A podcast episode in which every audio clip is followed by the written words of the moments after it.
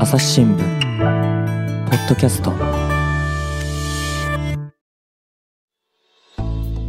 朝日新聞の神田大輔です、えー今回はですねまず、えーデジタル機動報道部からあ高橋健次郎さんに来てもらいました高橋さんよろしくお願いします高橋です。よろしくお願いします。さてね高橋さんが来たっていうことは今回は何のお話？あはい、あの私あの父親のモヤモヤという企画を担当していて、まあ要はあの子育てとその仕事を両立している男性のまあ葛藤を描くあのシリーズをやってるんですけども、今回はそのシリーズでお邪魔しました。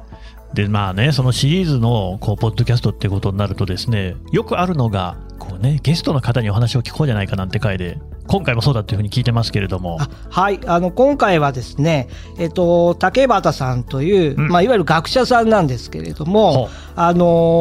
ー福祉の研究をされているう先生をお呼びしたいと思うんです。で、うんうん。学者さんというと結構こう堅苦しいイメージが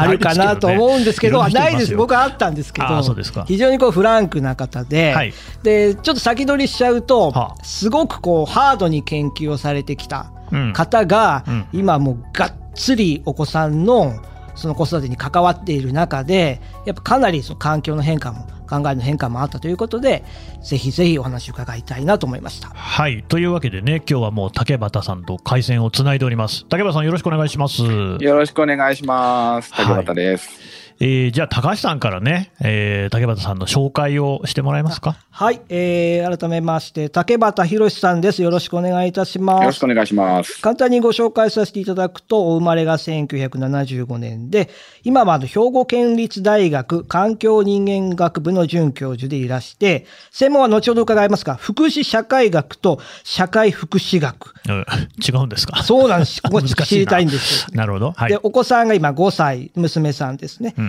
で、7月に5本出されていて、これはあの子育てについて触れられてるんですけども、えー家族は谷、じゃあどうする子育ては親のえー育ち直しという本をですね、現代書館から出されておられます。改めまして、竹松さんよろしくお願いいたします。よろしくお願いします。もうあの、ポッドキャストの大ファンなので、今日出るのめっちゃ楽しみにしておりました。まあありがたいですね本当にねえちなみにあの今までお聞きになった番組だと印象に残ってる回なんてありますか？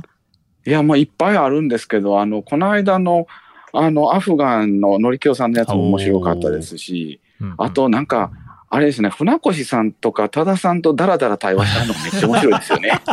そうですかそう言っていただけるとねありがたいんですいや、けれどもなんか、あれってメディアリテラシーをなんかこう高めるというか、うんなんかそんな風にも見えるんやみたいなことが長い尺で聞聞けると、あ、なるほどなぁと、なんかじわじわ聞くので、なんか漢方的な音あのポッドキャストやなと思って聞いてました。ありがとうございます。ね、今回はね、それをご出演をいただけるってことで、これも本当にありがたいんですが、いや、あれなんですよ。僕実はあの、はい朝日新聞と結構縁がありまして、あら、えっと、自分の指導教官がですね、あの、せえっと、朝日新聞の元じゃ、えっと、記者で、1970年に酔っ払ったふりして精神病院に入って、ルポ精神病棟というのを書いた大熊和夫というのが私の師匠でして、めちゃくちゃ有名な記者じゃないですか。はい。はい。で、それから博士論文のしあの主査をしてもらったのは、えっと、ろ論説員をして、寝たきり領事のいる国、いない国という大ベストセラーを書いた大熊一子さんというのが私の指導教官でして、うんうん。なので、あの、めっちゃ、ももともと新聞記者になりたかったので、すごいご縁は深いんです。そうですか。ありがとうございます。本当にね。まさにご縁があるなって感じですけれども、はい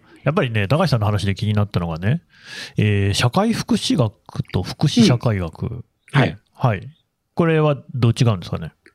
あのね、えっと、まあ、福祉について考えると普通社会福祉って言われるんですけど、あの、社会福祉学だと、具体的にどんな支援をしたらいいのか、どんなサービスが必要なのかっていう具体の話になるわけですよね。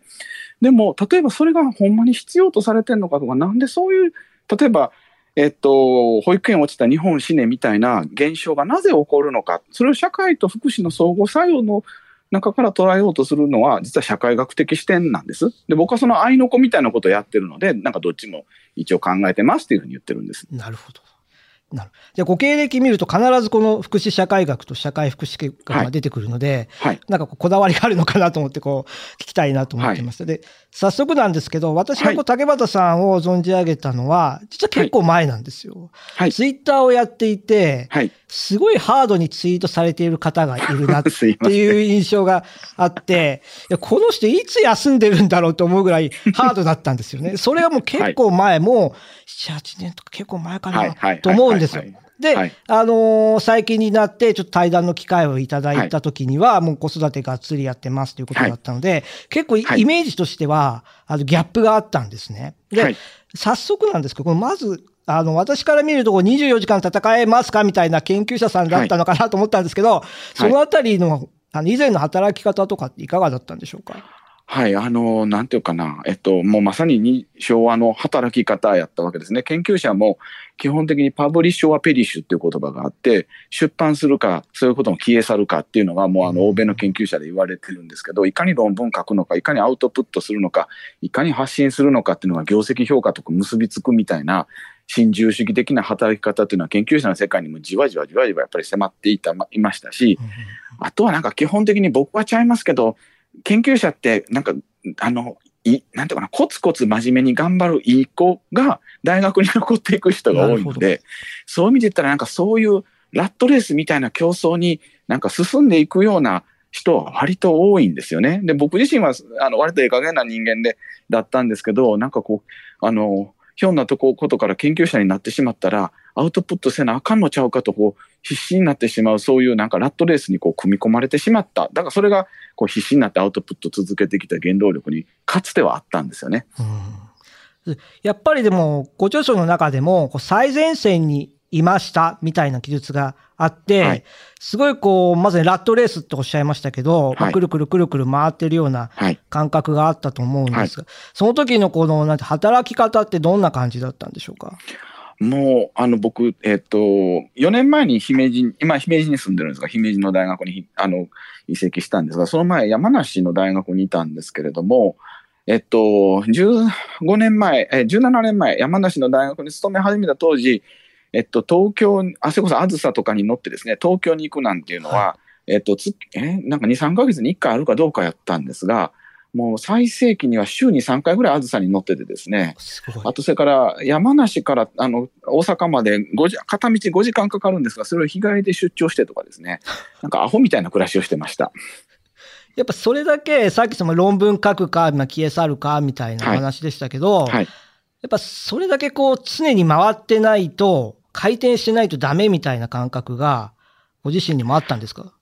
変な感じですけど、なんかその自己評価と他者評価で言ったときに、他者から評価されることによってやっと自分がいるみたいな時期があって、うん例えば研修に呼ばれる、講演に呼ばれるというのも必要とされてると思い込むことができるわけじゃないですか。そうですね。必要とされてますしね。はい。で、でも逆に言ったら、それが自分自身の、なんていうかな、存在根拠だみたいに、こう、思い込んでしまうと、もうなんかそ、この中で必死になって働くのがデフォルトになってしまうんですよね。なるほど。なるわかる。わかります。それはあれですね、高橋さんがそれこそ、あの、散髪屋にいた時に、あの、電話が鳴って取材に行かはったっていうのと同じパターンですよねあ。そうですね。あの、竹松さんとお話しするときに、あの、以前取材、はい、私も取材の現場にいて、あの、髪の毛を切ってるときに、あの、上司から呼ばれて、髪を切ってる途中だったけれども、切り上げていったっていう話をしたんですよね。でやっぱその時の私の中でも、やっぱ仕事が第一というか、何を置いても仕事するんだみたいな、まあ、ところはあった。だ他者評価っていうと。脅迫観念ですよね。あ脅。迫観念。うん、確かに。まあ、ラットっていうのはね、確かにそんな感じ、くるくるやってる感じは自分でもあったので、すごくそこはよくわかります。でも、その竹俣さんが、におお子さんがお生まれになって、今6歳ですよね。はい、今5歳にな、もうじき5歳6ですね歳なんですけど、はい。お生まれになって、で、ご著書の中だと、その子育てに関わっていく過程を、まあ、離脱という言い方をこうされてるんですけど、まあ、どんなふうにこう関わりをされているのか、で、どんなことをお感じになったのか、お聞かせ願えますか？ありがとうございます。あの、戦線離脱って書いたんですけど、結局ラットレースのように24時間戦えますかでやってると、子育てなんてできっこないわけですよ。うんだから多くのあの場合、母親が、えっと、要は、あの、実家に戻って、里帰り出産をしてとか、はいあるいはまあ最近は育休をい、例えば、あの3 2週間、1ヶ月取っても、その後は働いてっていうのがデフォルトになってますし、確かに高橋さんも当初そうだったっていうふうにおっしゃっておられたと思うんですけども、やっぱりそれすると、一番大変な時期に付き合えないわけですよね。その要は夜泣きをして、もうあの1時間ごとにミルクこう、あの、あの、あミルクかおっぱいかになったり、あるいはなんかね、うんこおしっこも出たり、もうずっと目が離せない時期っていうのを、はい。やっぱり一緒に過ごすことができてなんぼやと僕は思ってしまったもんで、はい。それに付き合おうとすると、出張はできるはずがないし、ましてや飲み会なんか行けるはずがないしっていうことで、これまでそれは、なんていうかな、ほとんど家にいずにあちこち出張しまくって、講演しまくって、えっ、と、あの、家におっても原稿書きまくってってしてた、その全ての動作ができなくなってしまうっていう段階で、あ、これはもう戦線離脱なんやなというか、うんもう僕はいわゆるなんていうの？えーっと、嫌な言い方ですけど、一流の兵士としては機能しなくなったんだなというふうになんか、なんか落語者という自分でレッテルを貼ってしまったっていう、そんな感じですよね。なるほど。え、それで言うと、その、やらなきゃみたいな他者評価から脅迫観念がありましたっていう竹俣さんが、その、なぜね、それをこう、まあ、い今で言うと、打ち捨ててでもみたいなところで、で子育てに関わろうと思っ、なんか自然と湧いてきたんですそこはなぜなんでしょえっと、まず前段申し上げると、僕、ケアから避け、ケアからすごい逃げてたんですね。う、うん実は子育て始めるまで。実は本当はもともと障害者福祉とかっていうのが専門なので、それこそ障害者ケアとかっていう現場もいろいろあったわけですけど、私は実はし、あの、えっと、必ず要は大学院の時とか障害者施設で、あの、えっと、働いてみませんかって言われても嫌だって言ってたんですよね。で、その時の方便として、実は障害者の気持ちになるためにはケアをする側やったらあかんからとか、なんか理屈をこねてたんだけど、単純にケアがめんどくさくて逃げてたんです。で、だからそういうのはしたくなかったんだけど、どうせ子供が生まれるんやったら、ちゃんと一度ケアっていうのを経験してみなあかんよなって思ったっていうのが、やっぱり根底でありますよね。であともう一個だけ実はありまして、はい。その大学の時にちょうど男性学っていう、えっ、と、そのいわゆるフェミニズムで男性も女性と同じようにっていうような考え方をあのかじってしまったもんですから、どうせやったら子供生まれたらやっぱりちゃんとなんかその男女平等でやらなあかんよな、どこまでできるんやろうなと思っていやってみました。ただ、やってみたらこんなに大変やと思いもしなかったので全く予想外でしたけど。でもその、まあ、ご専門がそもそもケアであったので、この機会にじゃあケアにがっぷり四つになろうっていうことだと思うんですけど、いや、私もまさにそうで、はい男性がというと語弊があるかもしれないんですけど、やっぱケアってこう、女性的な役割というふうに考えられがちですし、はい。私自身もやっぱケアから逃げてきたといえば逃げてきたし、はいケアが何たるかもよく分かってなかった。はい。つまり子供と、自分の例で恐縮なんですけど、自分の子供をこう世話するっていう時に、うん。やっぱどっかこう導いちゃうというか、うんなんか答えを教えてあげるっていうか、指導っぽいんですよね。うんあの、そうじゃないつもりでも。でも、はいケアってなんか一緒に無駄な時間を過ごすとか、はい。あの、どうでもよくこうぼーっとしてるとか、うん。なんか隣で一緒になんか、なんていうの、はいまあ私は本を読んで、はい娘はなんかテレビを見て、はいで、ちょっとたまに笑うみたいな、はい多分そういうことなんじゃないかと思うんですけど、はいそれができなかったんですよ、私は。はいだから、はいケアから逃げてきたっていうことがすごくよくわかるんですけど、はい。だ実際やろうと思うとめちゃくちゃハードルがある、ギャップがあるんじゃないかと思うんですけど、はい。そのあたり、ケアをに関わっていく中で、あ、ここガツンとやられましたみたいなところあるんでしょうか？いや、あの、先ほど申し上げた戦線離脱っていうのもケアしてみるまでわからんかったんですよね。いや、嫌な話やけど、子供を、要はスリングに入れてゆらゆらさせながらでもパソコンできるはずやとか、子供生まれる前は思ってたわけですよ。あるいはなんか、その、いわゆる子供見てる時間があったら、ついでにスマホでもしたらええんやないかみたいなふ、なんか、そんな。考えも正直持ってましたが、本当に子供と共にいるとそんなことできないですしうん、子供は親が新聞読んでたら、ベーンってやっぱりあの、お私見てって言って新聞 あの、破りかけてきたりとかですね、実力行使してくれはるわけですよね。で、そうなった時に、いわゆる、その、いわゆるその、なんていうかな、こちらがコントロールできるという発想が、いかにそのパターナリスティックな発想なのかっていうことに、子育てをし始めて、やっと気づくわけですよ。で、実はパターナルっていうのは、ファーザーから来ていて、不権主義というふうにも訳されてるわけですけども、コントロールしたい、支配したい、優しいけれども、うまいこと言うて、なんか自分に従わせたいというのがパターナルだとしたら、その反対語として、マターナルっていう言葉があって、これはまあ母性主義なんていうふうにも言われてますけども、はい、結局要は、それは高橋さんが先ほどおっしゃってくださったように、一緒に時間を共にする、その子があるがままの時間をそのものとして承認するというのは、コントロールする発想ではなくて、共にいるって発想なんですよね。で、これが僕には決定的に欠けてたし、欠落してたっていうことを子供に新聞ベーンでやられながら一緒にいながら気づかされたっていうことですよね。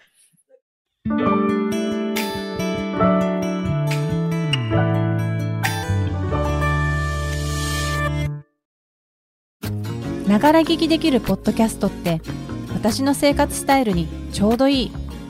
朝日新聞のニュースレターに登録すると編集者が厳選したニュースがメールで届くよ。思いがけない話題にも出会えるよね。ちょっと新しいニュースの読み方。朝日新聞。なんかあの、すごくこう印象的なエピソードで、私も似たようなことがあったんですけども、はい、ご著書の中に出てくるのが、はい、雑貨屋さんで、こう娘さんが物をこう壊しちゃいましたと。はい、で、多分私も同じ行動をするんですけど、竹俣さんは、何やってんのっていうふうに、まあ、まず娘さんを、怒り、送りますと。で、店員さんにすいませんっていう話をまあしていくわけですよね。で、これってある意味、ごくごく自然なんですけども、そこでふと竹俣さん思うわけなんですけど、ちょっとそのお話いただいてもよろしいですか？結局、要は、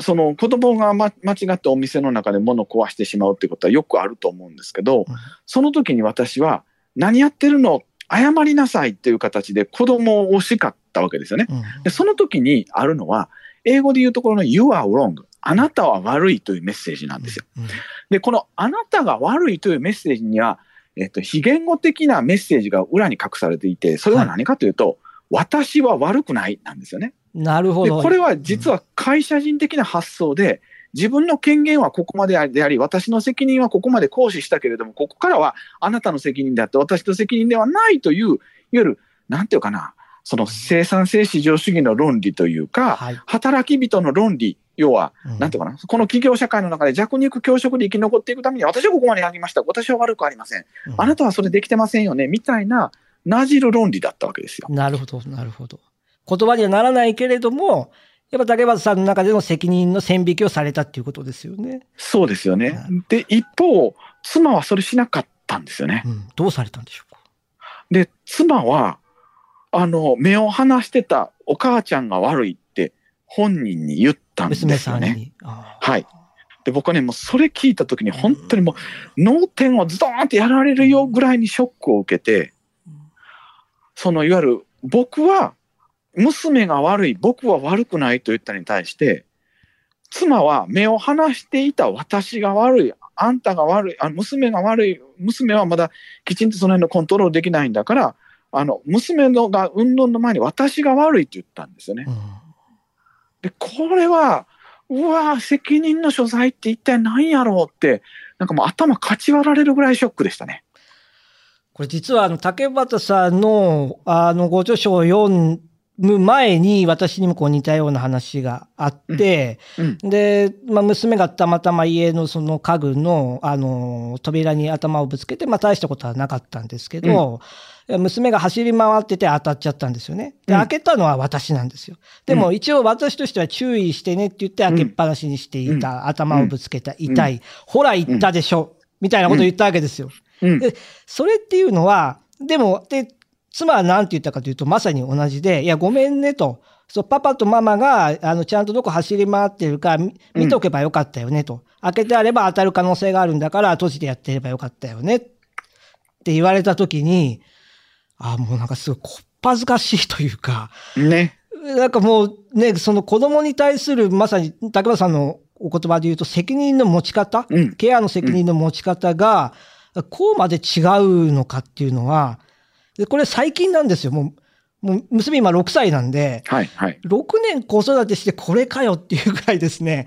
結構自分の中ではショックだったので、うん、竹松さんのこの本を読んだ時に、うん、あ、これ、これ、この感覚と思いながら、うん、読んだ記憶はあります。なんかやっぱ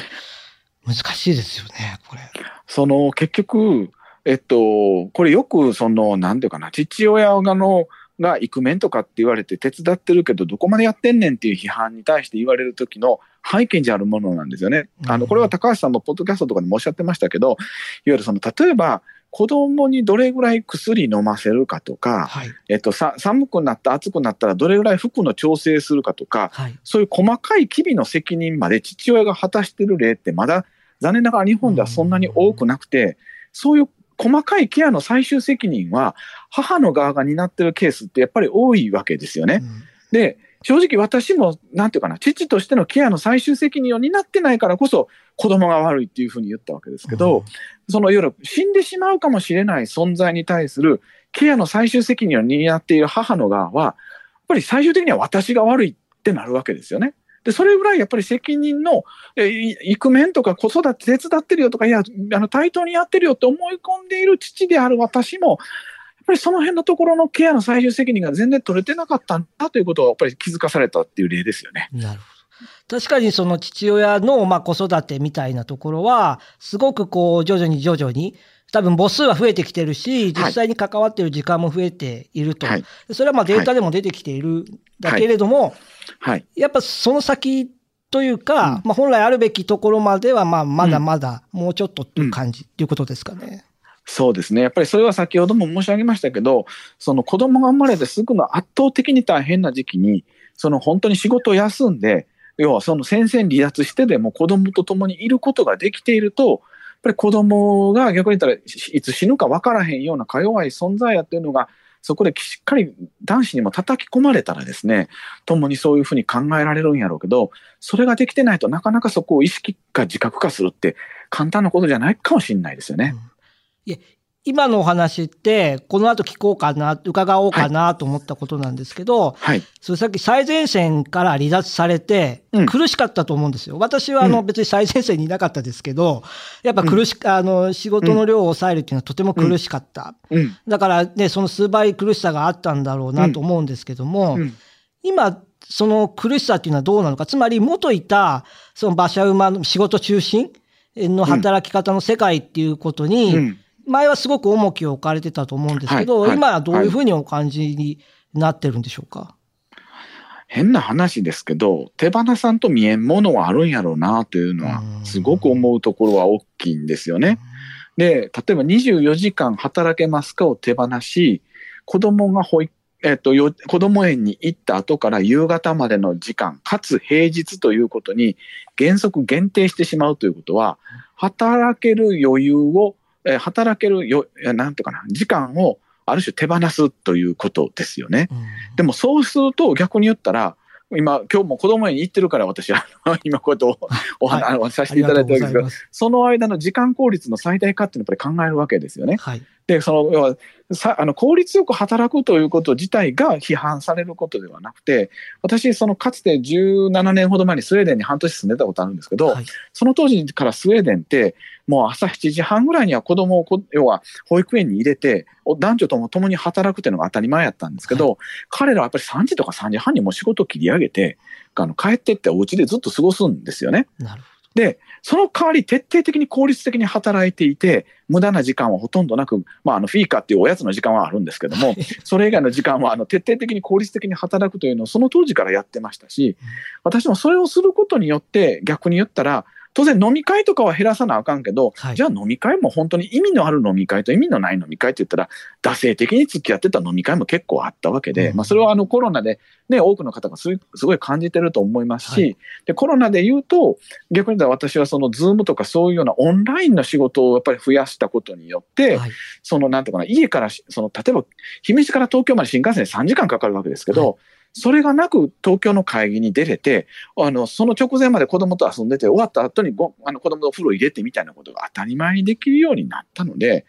むしろそういうものさえ使えば、逆に言ったら無駄なものを減らし、その自分の虚勢を張るための仕事さえ減らしてしまえば、なんか実質的に何が大事かという優先順位をつけた上で、一番大事なことをちゃんと大事にするってことは、それはあの子育てしててもできるなというのが、この5年で感じたことですよね。なるほど。なんか確かにその大事なものの優先順位が、まあ、私自身にはすごいケースバイケースになったなって今の話伺ってはい。思いました。まあ、常にこう仕事だったんですけれども、はい。じゃあ例えばそのお迎えに行くっていうのは、妻とこうシフト制にして私はい分担してるんですけど、はい以前は結構義務的だったんですよ。はい。はい。はい。週2回が割り当てで、はいあの朝と朝の送りと週2回のお迎えが私の担当なので、2回はなんとなく義務的で、はい。それこそどこかこう仕事にをまだ引きずりながら行ってたんですよね。最近ちょっとふと、なんか自分の中で変わってきたなと思うのが、はい。お迎えに行きたくなってきてるんです。はい。はい。はい。はい。そのなんか子供に会いたいなとか、はいちょっときあの気持ち悪かったら申し訳ないんですけど、iPhone でなんか子供の写真こう見てニヤついたりとか、なんかお迎え直前にそういうことをしてる自分がいるっていうことに、はたと気づいたときに、はいあ、これ多分自分はその仕事以外の、つまり家庭の領域のケアの部分っていうのを、はい。多分本当に大好きだと思うようになっていて、だから、はいその時間によってもちろん仕事中は、まあ仕事頑張るわけですけども、はい。やっぱその場その場でこう大事なものの優先順位が、はい。なんかやっと自分でケースバイケースでできるようになったのかな、はい。まあ、なりつつあるのかなっていうのは、はい。今伺っていて、あの、すごく思いました。はい。なんか、う今の話については二つのことがあってうん、一つはね、やっぱりその、なんていうかな、ある種、そのぎ、その先ほど義務的とおっしゃったんですけど、はい義務でしたい、するのか、うんそのシュッドマストでやる、英語で言うところのシュッドやマストでやるのか、したいというウッドライクトゥでやるのかっていうのは全く違うし、後者の方がはるかに創造的なんですよね。そうですね。で、私自身もやっぱりなんていうかな、あのー例えば、あの、うん子供を風呂に入れるとか、ご飯作るとか、子供をあの送り迎えするっていうのが、おもろいと思ってやってる方が、はるかにやっぱりおもろいで、もちろんあの、どごあの道後反復なくておもろいですし、で、それをすることによってなんかいろいろ見えてくる世界はあるなというふうに思いますし、逆に言ったら、仕事で煮詰まってる時こそ、こそ、あの、ご飯作ってみたり、子供迎えに行ったりとかすることの方で、ふっと頭切り替えて、あ、これやったんや、みたいなことを、こう、なんか、また創造性豊かに、こう、立ち戻れるっていうのはあるというのが一つなんですね。で、もう一個、実はそれは先ほどのパターナルとマターナルっていう違いで、その、それこれあの、本橋理恵さんっていう、あの、学者さんが、母性の抑圧抵抗という本の中で、戦略的母母性主義みたいなことを言言ってるんですけども、つまり要は、マターナルを戦略的に男子も取り戻せるかっていう話だと思うんですよ。なるほど。なるほど。つまり、えっと、高橋さんも、えっと、おそらくその子育てということに関わる中で、自分の、要は未開発な領域を開発してあるわけですよね。そうですね。これまでなかったような。うんそう思います。育ち直しですよ、本当に。そうそうそう。で、その育ち直ちっていうのは、いわゆるその、えっと、結局相手を支配するようなパターナリスティックな、そのいわゆる弱肉強食なっていう発想ではなくて、共にある、そのケア、ケアの概念、まさに中心にあるような、その共にいるとか、共に一緒に過ごすみたいな考え方、それを戦略的母性主義というふうに言い方をすると、そのマターナルな考え方を男子も取り戻すことができたら、もっといい働き方、もっといいワークライフバランスが取れると思うし、うんもっとよりよく生きていけるんちゃうかなと私は思うんですよね。よりよく生きていけるってすごい納得ですね。僕あの、この父親のモヤモヤの収録でたびたび言ってるんですけど、うん。多分あの、私死ぬ時に、うんあの、今の時代を思い出すんじゃないかっていううん。話をよくするんですけど。だからあの、家族でご飯食べたりとか、うんまあ、い一応のたわいないことを、うんまあ多分いつか私が死ぬ時に振り返るとしたら、うん今はその一つなんだろうなと最近思うようになったんですよ。うん。うん。別に何があったわけじゃないんですけど、そう思うようになったっていうのは、うん多分自分の中でよりよく生きることが、うん。もしかしたらできてるのかなっていうふうに今の話を伺って思いました。うん。で、うん。それで言うと、じゃあ今までその不権主義とかパターナルとか、うん。あとはまあ仕事中心とか、いろんな言葉が出てきたんですけど、はい。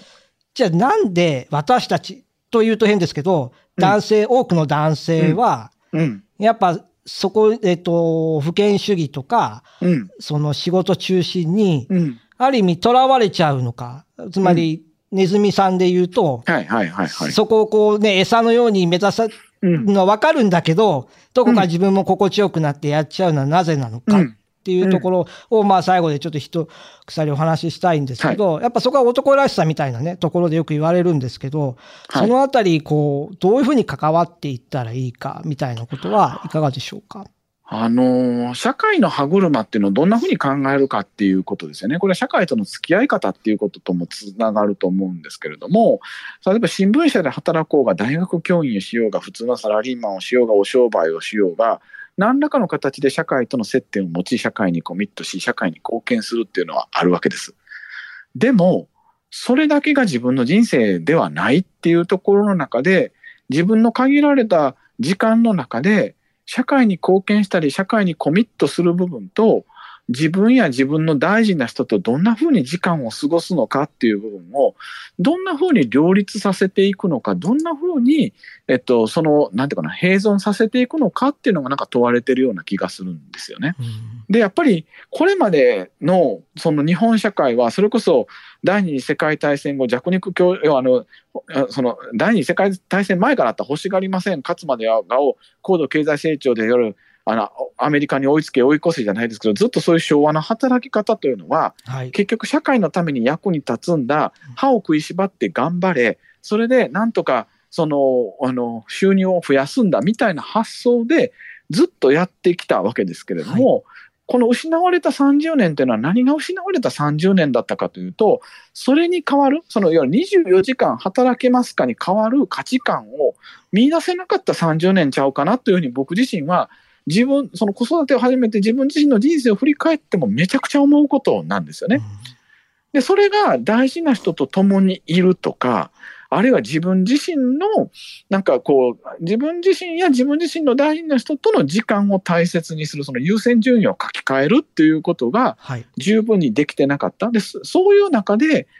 その自分や自分の家族と大事な時間を過ごすために、この社会はどんな風にあった方がいいのか、みたいな、その今まで、その今までは社会に役に立つ人材だとか、社会に評価される人材ということばっかり考えてたけど、はい、逆に言ったら子育てしながらでも豊かに暮らせるために自分は社会にどんな風に関われるやろうね、みたいな、なんか社会の関わ、社会への関わり方を変えていくみたいなことが、なんかどうできるかみたいなのがめっちゃ問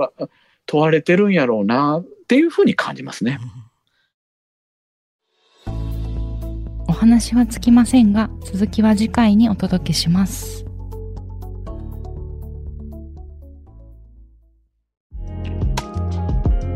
朝日新聞ポッドキャスト